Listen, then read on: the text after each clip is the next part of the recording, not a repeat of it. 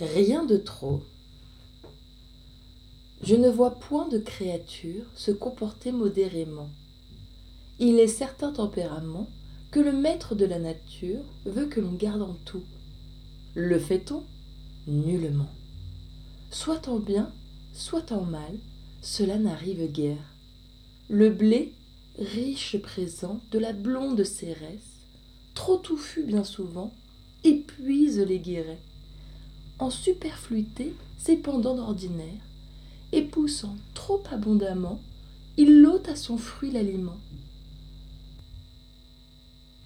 L'arbre n'en fait pas moins, tant le luxe sait plaire.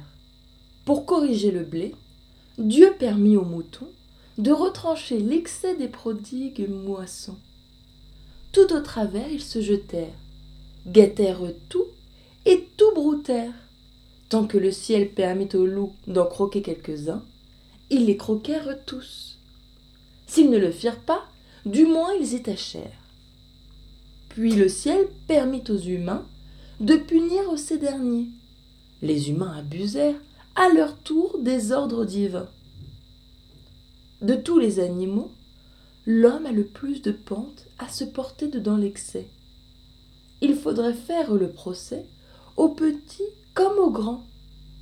Il n'est âme vivante qui ne prêche en ceci.